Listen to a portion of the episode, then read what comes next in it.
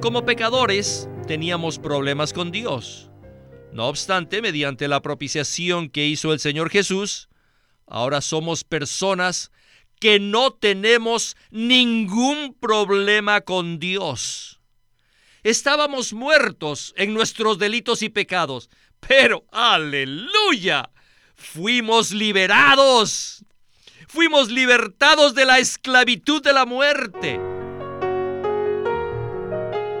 Bienvenidos al estudio Vida de la Biblia. La Biblia es un libro de vida y esta vida es una persona viviente, el Cristo maravilloso y todo inclusivo. Los invitamos a que visiten nuestra página de internet radiolsm.com y allí podrán escuchar gratuitamente todos los programas radiales del Estudio Vida. En esta ocasión, en el Estudio Vida del libro de Hebreos, hablaremos acerca del maravilloso tema de la santificación. La historia de la fe cristiana nos enseña que las grandes verdades del plan eterno de Dios fueron dadas a los hombres por medio de las escrituras. Sin embargo, muchas de esas verdades se perdieron a lo largo de varios siglos de oscuridad.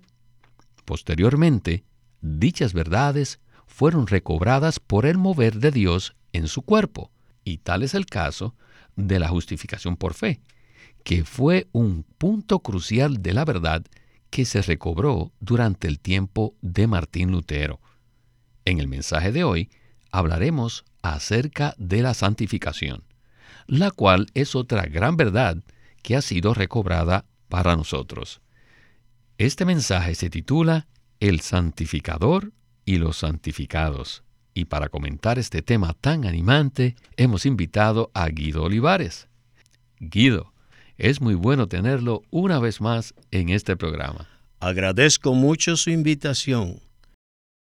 Guido, hemos mencionado el asunto del recobro de las verdades que Dios está efectuando. Y Winnesley lo mencionará varias veces durante ese mensaje. Entonces, por causa de aquellos radioescuchas que no conocen el significado de la palabra recobro en su contexto histórico y bíblico, ¿podría usted explicarlo brevemente? Con mucho gusto. Creo que nos ayudaría mucho conocer el significado de la palabra recobrar. Según el diccionario, esta palabra significa ganar o volver a obtener algo que se había perdido. Hubo una época en que las verdades no estaban disponibles para las personas y a esto se le conoce como la época del oscurantismo. Fueron varios siglos de oscuridad total. En el Nuevo Testamento se nos dice que al final del ministerio de Pablo, la iglesia se empezó a degradar y se apartó de la revelación divina. En la segunda carta que Pablo le escribe a Timoteo, se puede ver claramente este asunto. Más adelante el apóstol Juan escribió el libro de Apocalipsis, donde aparecen siete epístolas escritas a las siete iglesias en Asia, en las que les pide que se arrepientan de la degradación en la que han caído. Consecuentemente, el Señor hace un llamado a los vencedores para que regresen al disfrute de Cristo como el árbol de la vida, como el maná escondido y como la verdadera fiesta podemos ver que desde el inicio del siglo II se necesitaba que hubiera un recobro, debido a que la totalidad de las verdades reveladas en el Nuevo Testamento se habían perdido por la mezcla con las prácticas paganas. Muchos han malinterpretado el verdadero significado del recobro del Señor y dicen que no lo necesitan porque ya tienen la Biblia. En realidad, no necesitamos recobrar la Biblia lo que necesitamos recobrar son las verdades que se hayan contenidas en la Biblia porque se han perdido o se han mezclado con otras cosas. Estoy muy contento de poder hablar acerca del recobro de la verdad, acerca de la santificación. Gracias por esta explicación tan clara. Con esto, estamos listos para dar inicio al primer segmento de este mensaje. Escuchemos a Witness Lee y el estudio Vida de Hebreos. Adelante. and the sanctified. El santificador y los santificados. This is a hard thing for us Es muy difícil para nosotros to define what is definir el significado de la santificación. Necesito hacerles un breve resumen de las diferentes enseñanzas que existen en las escuelas cristianas respecto a la santificación o a la santidad. Este asunto está completamente revelado en las sagradas escrituras, tanto en los cuadros del Antiguo Testamento como también definido en el Nuevo Testamento, pero se había perdido hasta lo máximo. Luego vino la reforma y Dios empezó el recobro de todas sus verdades. La primera verdad que Dios recobró fue la justificación por fe. Todos sabemos esto, ¿verdad? Y la segunda gran verdad fue la santificación. Pero esta verdad no fue recobrada de una manera tan clara como lo fue la justificación.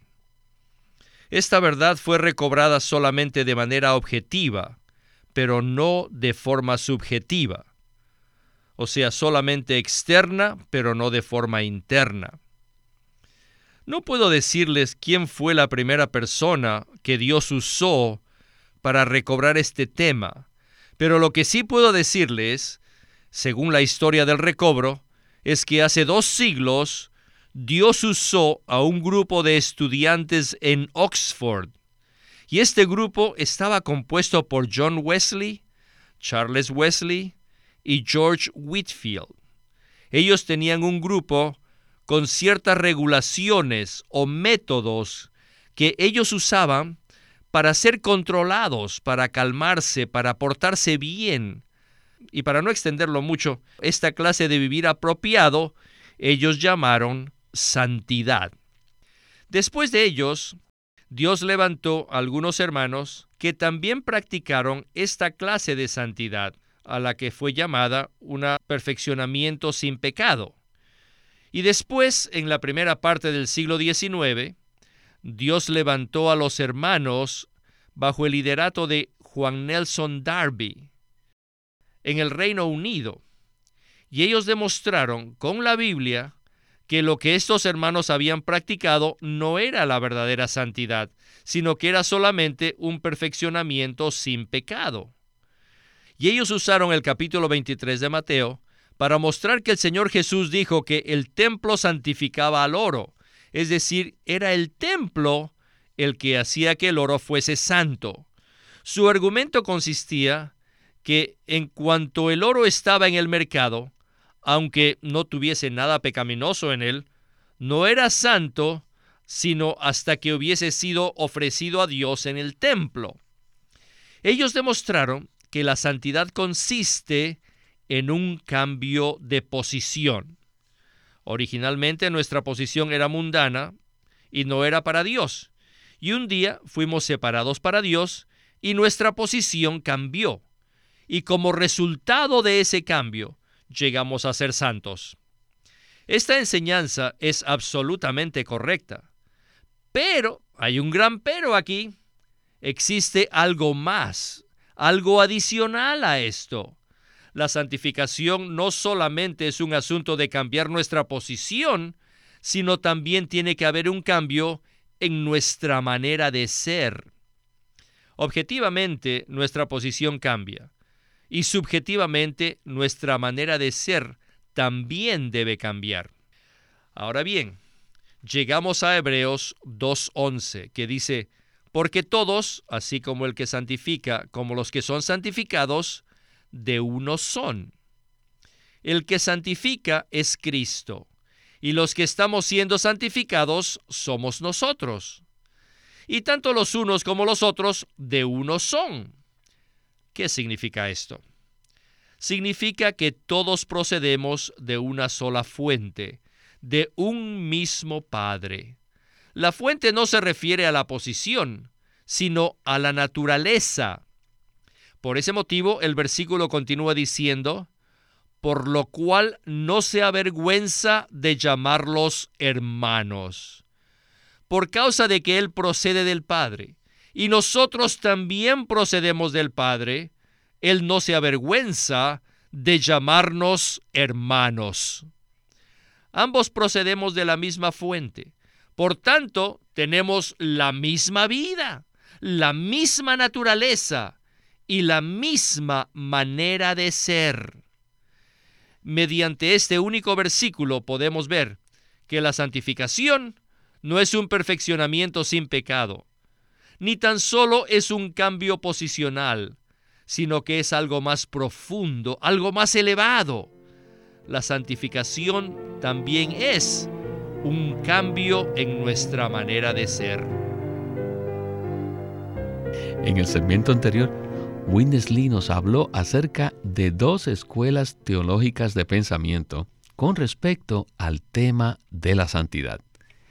Una escuela habla acerca de la perfección sin pecado y la otra escuela habla acerca de la santificación en posición. Sin embargo, Guido, estos dos pensamientos tan conocidos se quedan muy cortos con respecto al significado completo de la santidad, ¿verdad? Ciertamente así es. Necesitamos ver que el significado bíblico de la santificación es mucho más elevado y profundo. Aunque ambas definiciones no son incorrectas, se quedan cortas. Si intentamos practicar la perfección sin pecado, nuestra santidad consistirá en tratar con el pecado cambiando nuestras prácticas o hábitos, lo cual en realidad es un esfuerzo propio. Aun si fuésemos capaces de tener éxito en esta práctica y tener una conducta sin pecado, esto no sería el propósito de Dios. Los hermanos tenían razón al decir que esa clase de práctica no era la santidad, ni tampoco era la santificación. No obstante, los hermanos se quedaron cortos al decir que la santificación era solamente un asunto posicional. Por supuesto, ser santificados por la redención de Cristo es un asunto posicional. Pero la santificación también es un asunto de nuestra manera de ser, lo cual es totalmente subjetivo no solo tiene que ver con nuestro comportamiento y nuestra posición, como lo dicen en estas dos escuelas de pensamiento, sino más aún con nuestra propia naturaleza. La santificación es una operación que Dios realiza en nuestra manera de ser, y esta operación es algo mucho más profundo y minucioso que solo cambiar nuestro comportamiento externo o cambiar nuestra posición. Bien, regresemos con Witness Lee para escuchar el siguiente segmento de este mensaje. Adelante. ¿Quién es el santificador? Es el Hijo de Dios. Pero no en su estado original, antes de la encarnación, sino después de su encarnación. Para que Él pudiera santificarnos, necesitaba ser el Hijo encarnado de Dios. Como Hijo del Hombre, necesitaba ser crucificado, resucitado, glorificado y exaltado. No solamente eso, sino que además necesitaba ser producido como el Hijo primogénito de Dios. Antes que Jesucristo resucitara, Dios no tenía un hijo primogénito. Hay una diferencia entre el hijo unigénito y el hijo primogénito de Dios. ¿Pueden ustedes decirme cuál es la diferencia? Miren, el hijo unigénito no tenía la naturaleza humana, sino solamente tenía la naturaleza divina. Luego, él se encarnó, es decir, se puso la naturaleza humana. En esos 33 años y medio que vivió en la tierra, ese fue un estado transitorio por los cual él pasó. Según su divinidad, su naturaleza divina, él era el Hijo unigénito de Dios, Pero antes de su resurrección, Él también tenía la naturaleza humana. Pero esta naturaleza humana no había nacido de Dios. Por eso necesitaba pasar por la muerte y la resurrección, a fin de que esa parte humana que Él tenía naciera de Dios. Y tenemos una base muy fuerte para decir esto, porque en el Salmo 2, versículo 7 dice, mi hijo eres tú, yo te he engendrado hoy. Lo que se profetizó en este salmo se cumplió el día de la resurrección. Y esto es según Hechos 13:33, que cita el mismo versículo, el mismo Salmo 2:7, al referirse a la resurrección de Cristo. Después de esta resurrección, Él llegó a ser el Hijo primogénito de Dios. Y ahora, como tal, tiene tanto la naturaleza divina como la naturaleza humana. Hoy día, nosotros somos hijos de Dios que poseen tanto la naturaleza divina como la naturaleza humana.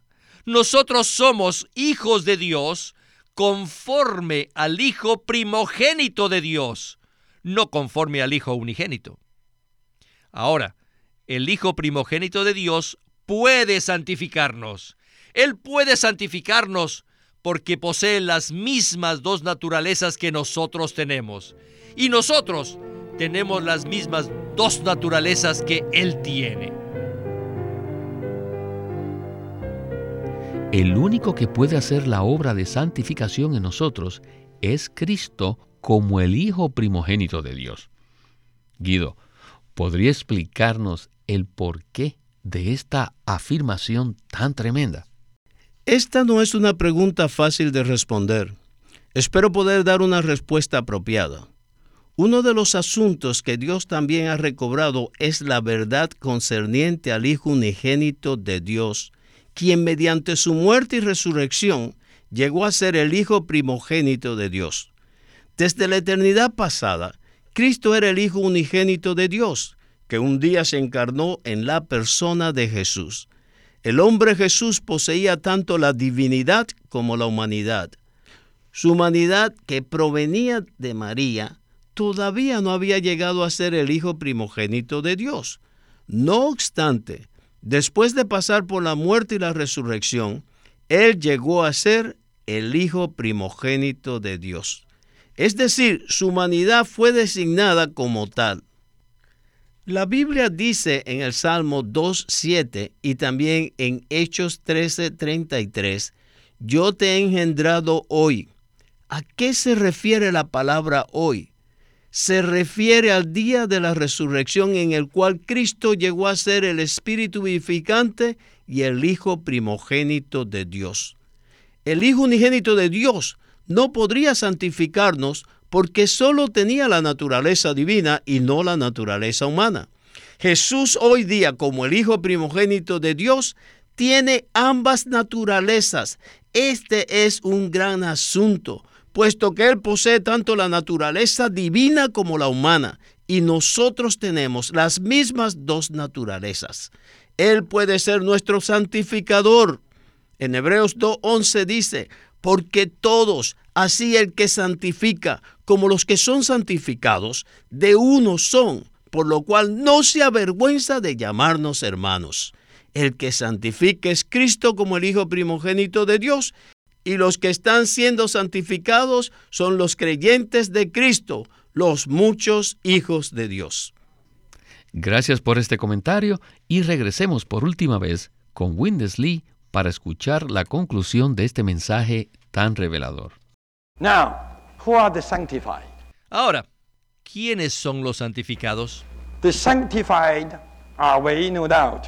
Los santificados sin duda somos nosotros. And we were sinners. Y nosotros éramos pecadores por quienes Cristo propició a Dios. Como pecadores teníamos problemas con Dios. No obstante, mediante la propiciación que hizo el Señor Jesús, ahora somos personas que no tenemos ningún problema con Dios. Estábamos muertos en nuestros delitos y pecados, Pero, aleluya, fuimos liberados. Fuimos libertados de la esclavitud de la muerte. Pero todavía nos falta algo más. Necesitamos ser producidos como hijos de Dios. No solo por el lado negativo, o sea que necesitamos ser liberados del pecado, pero también por el lado positivo, necesitamos ser regenerados para ser producidos como los muchos hijos de Dios. Ahora, permítame preguntarles, ¿cuál es la obra santificadora?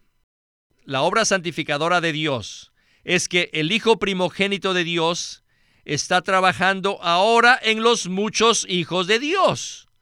Esto significa que el santificador es el Hijo primogénito de Dios y que los santificados son los muchos hijos de Dios.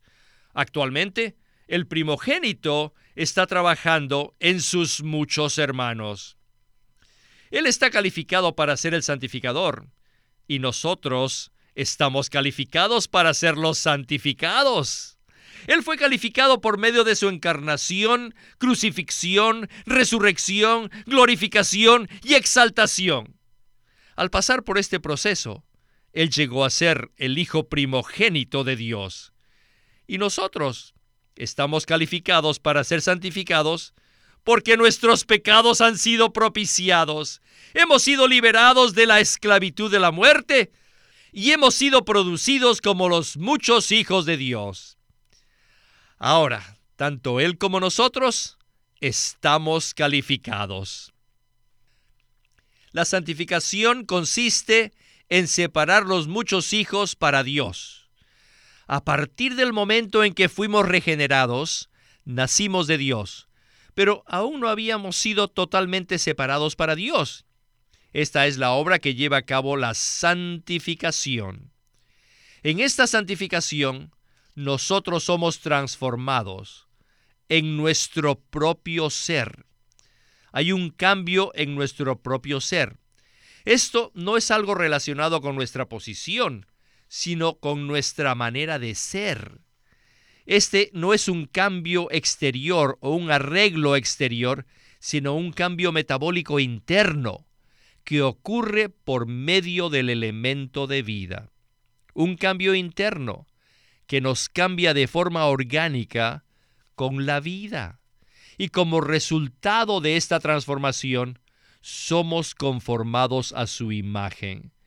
Y finalmente, la obra de conformación, que se basa en la obra de transformación, resultará en nuestra glorificación. Les digo, es en esto que consiste la santificación.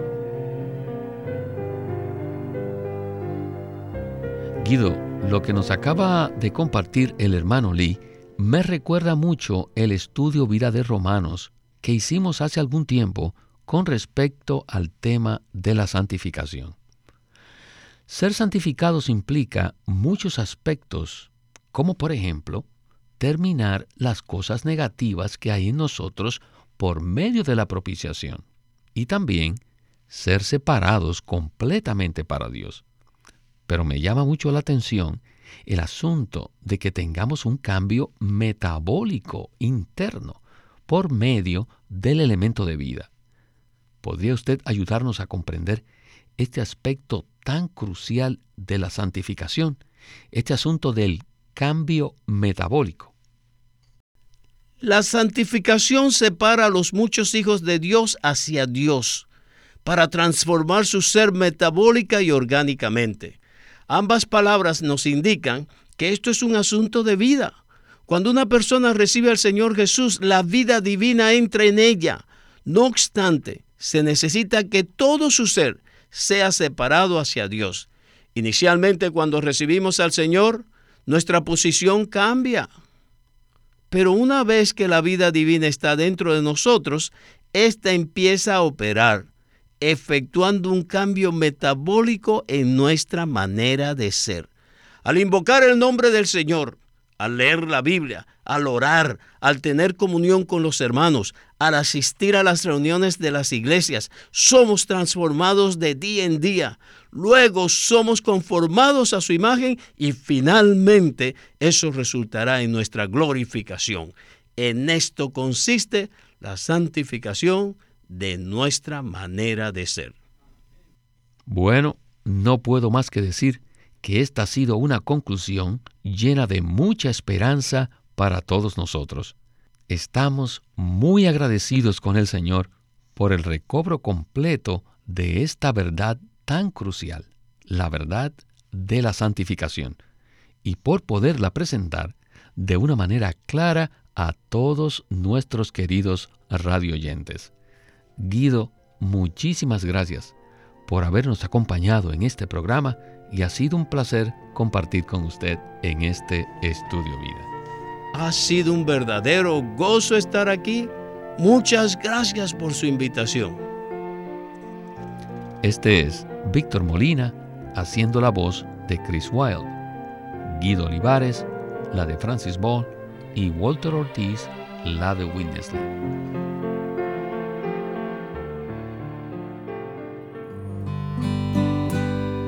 LSM presenta un libro en dos tomos titulado El Evangelio de Dios por Watchman Nee. En este juego de dos tomos, Watchman Nee presenta el contenido de la salvación que Dios efectúa. Estos mensajes son amplios y abarcan desde la condición pecaminosa del hombre antes de ser salvo hasta su destino en la era venidera. El crecimiento del cristiano depende de la fe activa y dinámica y un ingrediente esencial para crecer en Cristo es entender claramente la verdad que sustenta esta fe.